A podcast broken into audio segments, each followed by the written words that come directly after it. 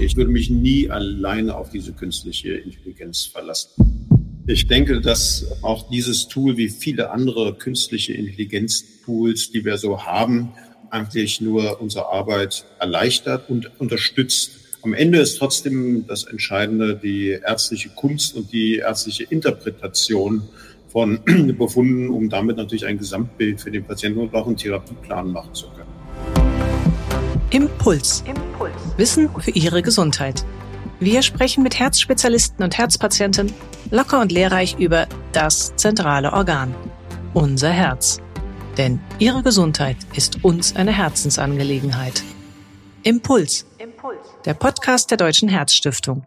Für alle, die mehr über ihr Herz wissen wollen. Hallo und herzlich willkommen zu einer neuen Folge von Impuls. Unsere Lebenswelt ist durchdrungen von digitalen Produkten, von denen viele bereits Komponenten künstlicher Intelligenz enthalten. Man denke da nur an die Gesichtserkennung im Handy.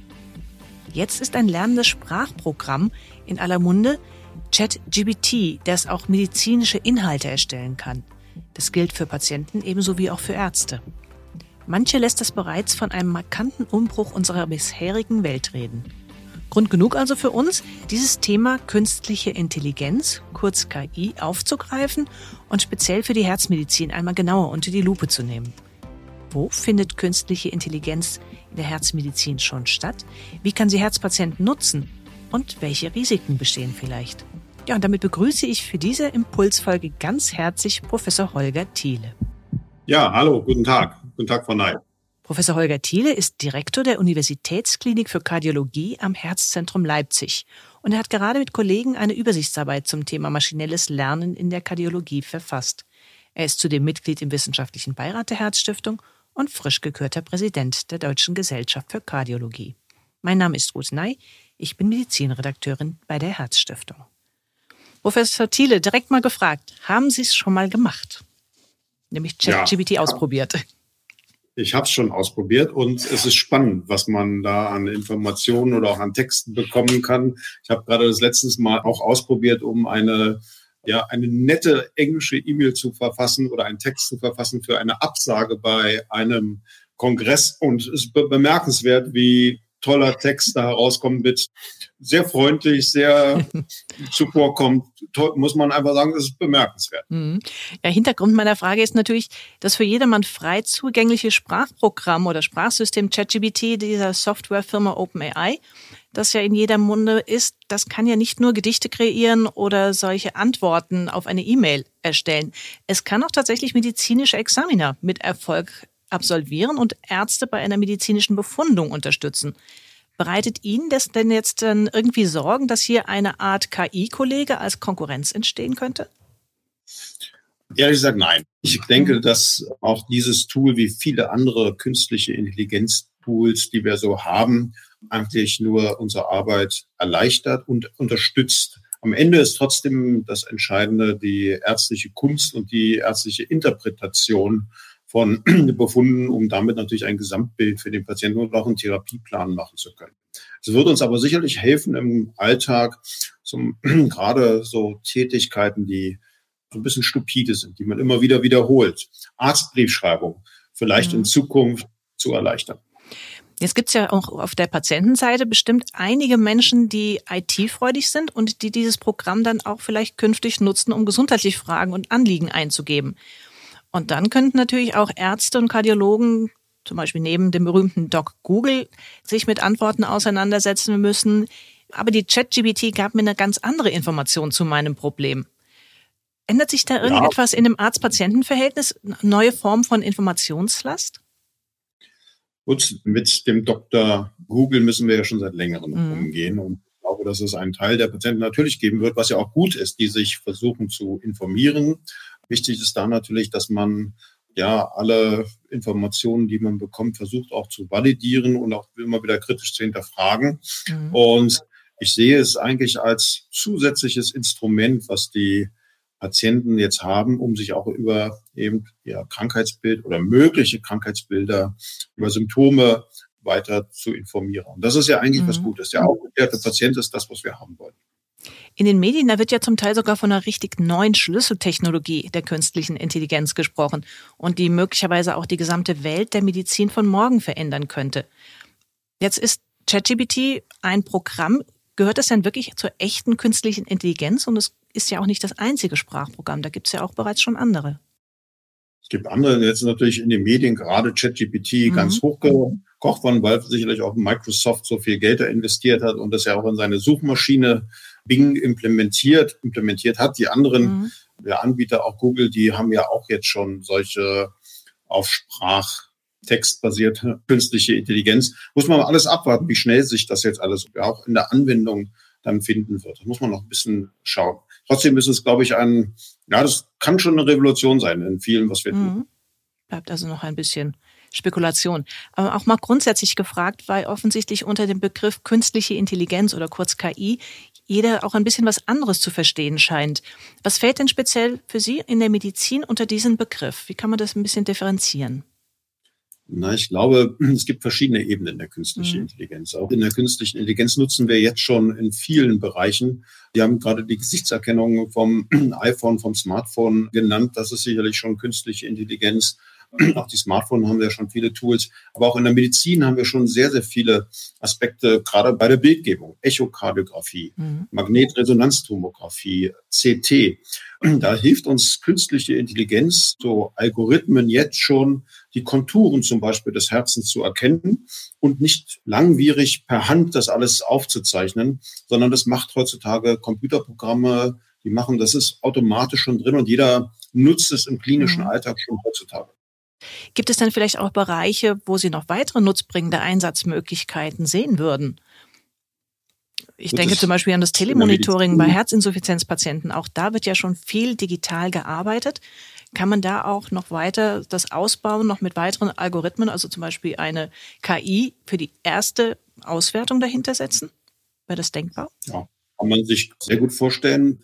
Ich kann mir auch sehr gut vorstellen, Tools oder Apps, dass die dann geben wird, die die Patienten erinnern, dass sie Blutdruckmedikamente nehmen, Medikamente für ihren Zucker, für ihren Diabetes nehmen, auch Erinnerungssachen. Das ist alles, ähm, das muss man heutzutage nicht mehr unbedingt einen Menschen machen lassen, der das erinnert.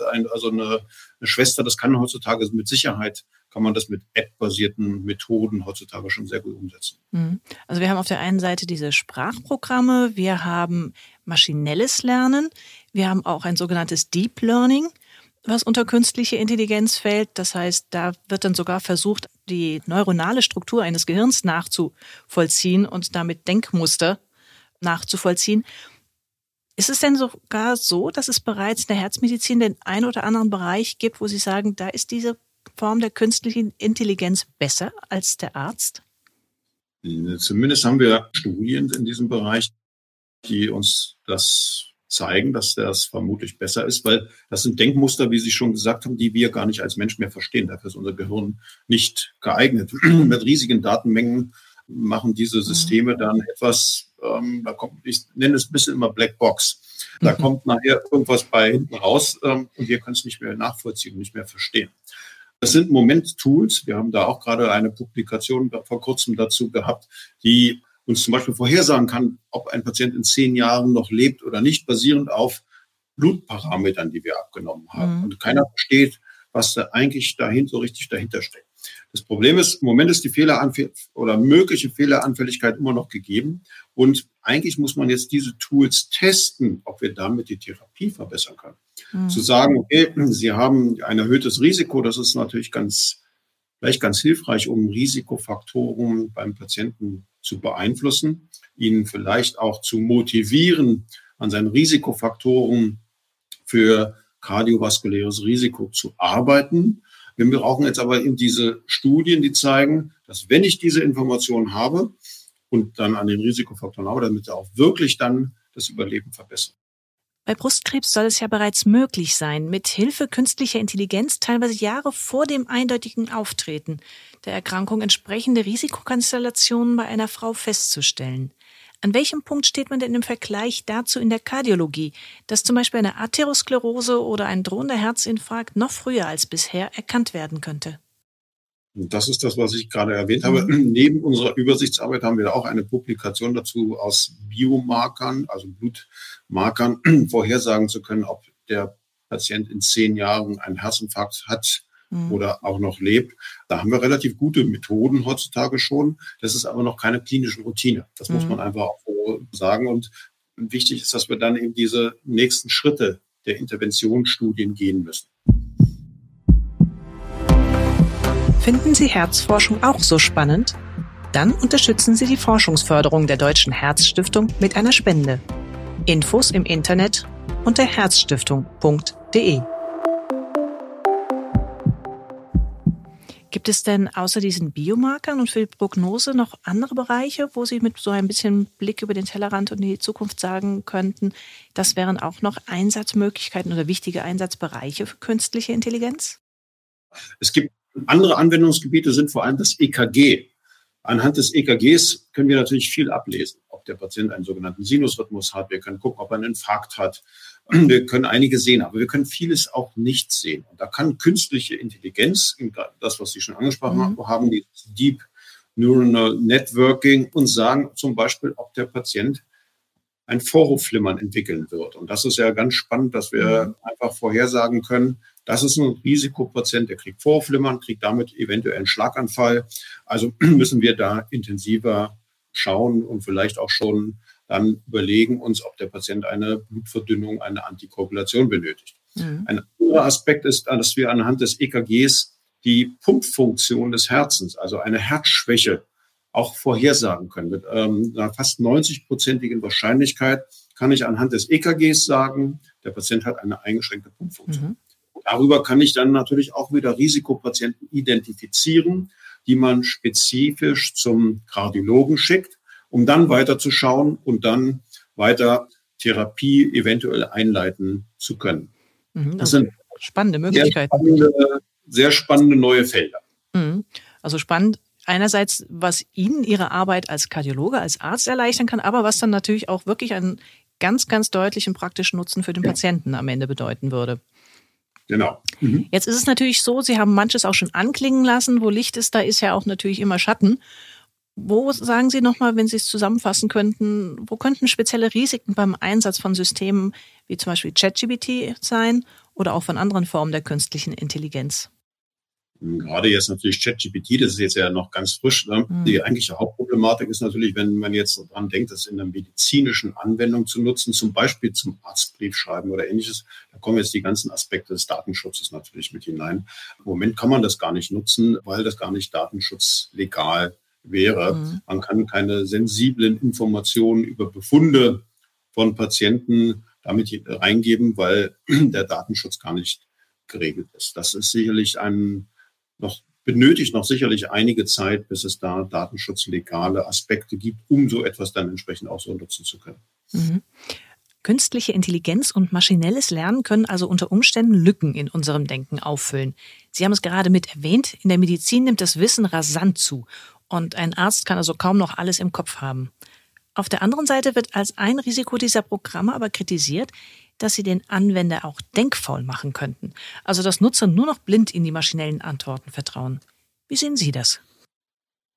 Ja, das wird natürlich diskutiert. Das Problem ist natürlich einfach, wenn ChatGPT dann aktiv wird und zwar natürlich basierend auf dem, wie es mal gefüttert wurde, aber mhm. es ist ja ein System, das aus dem, was es gefüttert wurde, trotzdem eben neue Texte generiert. Und da muss man natürlich auch entsprechend auf die, die Logik des Ganzen im Hintergrund nochmal überprüfen entsprechend.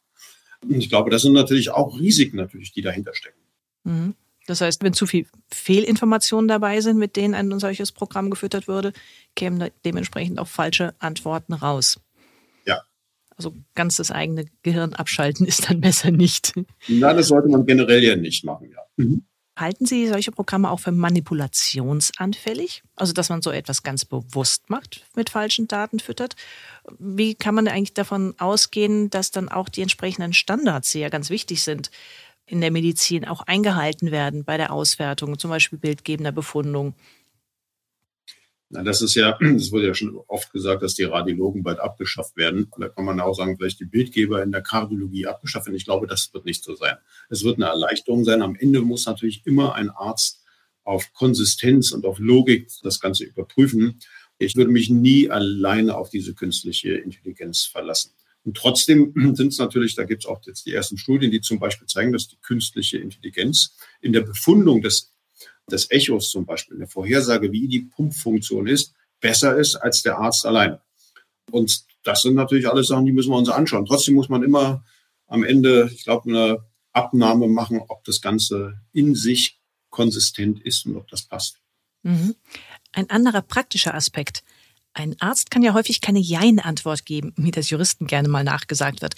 Als Behandler muss er eine Entscheidung treffen, wie dann weiter therapiert werden soll. Und diese Entscheidung wird dann möglichst individuell mit dem einzelnen Patienten, je nach dessen Bedürfnissen auch besprochen. Ist eine künstliche Intelligenz überhaupt zu so etwas in der Lage? Kann sein, wobei natürlich auch der Arzt auch nicht Ja-Nein-Antworten in der Regel gibt. Es gibt ja, klar gibt es Schwarz und Weiß, wo man ganz klar was benennen kann, aber es gibt immer Graubereiche. Mhm. Auch da muss man, das muss man mit dem Patienten natürlich dann eben individuell besprechen, wo es Graubereiche gibt, ob man etwas macht oder auch nicht. Das ist manchmal auch eine individuelle Risikoabwägung. Und das wird, glaube ich, auch eine künstliche Intelligenz nicht in dem Maße abdecken können, wie die Interaktion und die Kommunikation zwischen zwei Menschen. Mhm. Sie haben das Thema Datenschutz auch schon mal kurz erwähnt. Auch dass zum Beispiel bei der Nutzung eines Sprachprogramms wie ChatGPT das im Augenblick ja noch gar nicht gewährleistet ist. Wie sehen Sie das Problem denn grundsätzlich in Ihrer täglichen Arbeit? Sind die Hürden manchmal gerade hier in Deutschland zu hoch, was das Thema Datenschutz angeht, sodass wir uns damit die Möglichkeit, künstliche Intelligenzsysteme zu nutzen, eher verbauen? Oder ist es sogar gerade wichtig, dass wir hier so strenge Regeln haben? Wie ist da Ihre persönliche Einschätzung? Meine persönliche Einschätzung ist so, ich wäre auffallen, wenn ich natürlich ein bisschen über die Grenzen von Deutschland hinweg schaue. Wenn ich mir anschaue, wie Dänemark das macht, wie die skandinavischen Länder das machen, die haben auch ihren Datenschutz und die sind aber viel pragmatischer in der Herangehensweise. Wenn man alleine die Diskussion sieht bei uns um die elektronische Patientenkarte, wo alle Informationen drauf sind, welche Diagnosen der Patient hat, das gibt es alles schon längst in den skandinavischen mhm. Ländern. Und da tut uns der Datenschutz aus meiner Sicht, so wichtig wie er ist, manchmal nicht unbedingt eingefallen. Mhm. Da gibt es sicherlich Bedarf einer gewissen Adaption und einer gewissen pragmatischeren Herangehensweise. Mhm. Das merken wir natürlich auch, insbesondere auch bei Studien, die natürlich auch wichtig sind, um Therapie verbessern zu können. Da ist der Datenschutz in Deutschland so komplex geworden, das ist schon schwierig heutzutage. Hm, ja, hört man leider immer wieder. Eine andere Grenze, der Deutsche Ethikrat hat zum Beispiel jetzt auch gerade auf über 200 Seiten sich mit dem Thema künstliche Intelligenz beschäftigt und dabei unter anderem auch einen Fokus auf das Thema Medizin gelegt. Auch hier persönlich an Sie die Frage, wo sehen Sie denn Grenzen der KI im Sinne der ethischen Belange? Denn gerade ja. das Arzt-Patienten-Verhältnis ist ja heute auch schon oft in der Kritik. Es wird immer wieder gesagt, der individuelle Patient mit seinen Anliegen und Sorgen, der kommt im Medizinbetrieb viel zu kurz. Die sprechende Medizin kommt zu kurz. Ja, wenn der Ethikrat sich damit beschäftigt, können Sie davon ausgehen, dass es sicherlich eine intensive Diskussion geben wird, die ich jetzt, den möchte ich auch nicht gerne vorgreifen und ich kann es auch gar nicht genügend abschätzen. Ich glaube, dass es eine intensive globale Diskussion auch der Gesellschaft geben muss in diesem Punkt, wie wir mit dieser künstlichen Intelligenz dann de facto auch wirklich umgehen wollen. Mhm. Also das ist aber sicherlich ein Prozess, der Zeit benötigt. Und also da sind nicht, unabhängig von den datenschutzrechtlichen Aspekten, sind das halt wirklich, wie Sie schon sagen, die ethischen Aspekte, die brauchen aber sicherlich noch einige Diskussionen. Und mhm. das glaube ich, auch zum jetzigen Zeitpunkt bin ich nicht in der Lage, das ja, abschließend zu beantworten. Mhm. Noch einen Blick in die Zukunft würde ich gerne mit Ihnen werfen. Wo fänden Sie es wichtig, dass die Einsatzmöglichkeiten von künstlicher Intelligenz noch weiter und intensiver erforscht werden? Gut, die Aspekte, die ich Ihnen schon genannt habe, mit den Biomarkern, mit EKG, Rhythmusvorhersage, das sind natürlich alles ganz wichtige Themen für die nächste Zeit wo wir abwarten müssen, wie sich da die Forschung weiterentwickeln wird. Hm. Haben Sie denn so eine Art Vision, wo sich die Herzmedizin vielleicht in den nächsten 50 Jahren hin entwickeln könnte? Mithilfe der künstlichen Intelligenz? Ja, das, der Blick in die Glaskugel ist natürlich immer eine Herausforderung, die schwierig ist, wie man sicherlich weiß. Trotzdem, Ja, also ich glaube, dass sehr, sehr viel uns die Maschinen sagen werden oder die künstliche Intelligenz uns sagt, wann ich zum Beispiel welche Therapie machen sollte. Wann schicke ich jemanden zum Herzkatheter? Wann, wenn ich im Herzkatheter bin als Kardiologe, wann entscheide ich, braucht der Patient einen Stent oder eine Bypass-Operation? Das wird alles ziemlich sicher basieren auf den ganzen Informationen, die man dann hat, die Maschine einem relativ gut sagen, das ist ein Patient, der davon profitieren wird oder ein Patient, der nicht davon profitieren wird. Wir werden mehr, das ist so ein bisschen so ein Schlagwort, Präzisionsmedizin ähm, in der Zukunft mehr haben, dass wir für den individuellen Patienten die bessere Therapie oder die beste Therapie mhm. basierend auch auf dieser künstlichen Intelligenz haben werden. Mhm. Also auch mit individualisierten Aspekten, also nicht alle gleichmäßig mhm. behandelt, die Patienten. Ja. ja. Vielen Dank für das hochspannende Gespräch, das wir da geführt haben. Es wird natürlich ebenso spannend sein, wirklich zu beobachten, wie sich die Herzmedizin in diesem Punkt weiterentwickeln wird. So wie ich das raushöre, den Arztkollegen KI, den wird es wahrscheinlich in Zukunft dann Gott sei Dank nicht geben. Es bleibt schon immer noch der echte Arzt mit im Boot bei der mit Therapie. Mit im Boot. Ich glaube, das ist das Wichtige, was mhm. man dazu muss. Der ja. bleibt mit im Boot. Ja. Mhm. Ja, also wir bleiben gerne bei dem Thema weiter mit am Ball. Vielen Dank für nochmals für das Gespräch und vielleicht auch für Sie, liebe Zuhörerinnen und Hörer, wenn Sie ein spannendes Thema in der Herzmedizin haben, von dem Sie möchten, dass wir auch mal hier im Impuls-Podcast drüber reden, dann schreiben Sie uns einfach unter info.herzstiftung.de mit dem Stichwort Impuls. Ich sage für heute Tschüss, bedanke mich fürs Zuhören und freue mich natürlich auch, wenn Sie das nächste Mal wieder mit dabei sind und zuhören bei Impuls. Wissen für Ihre Gesundheit.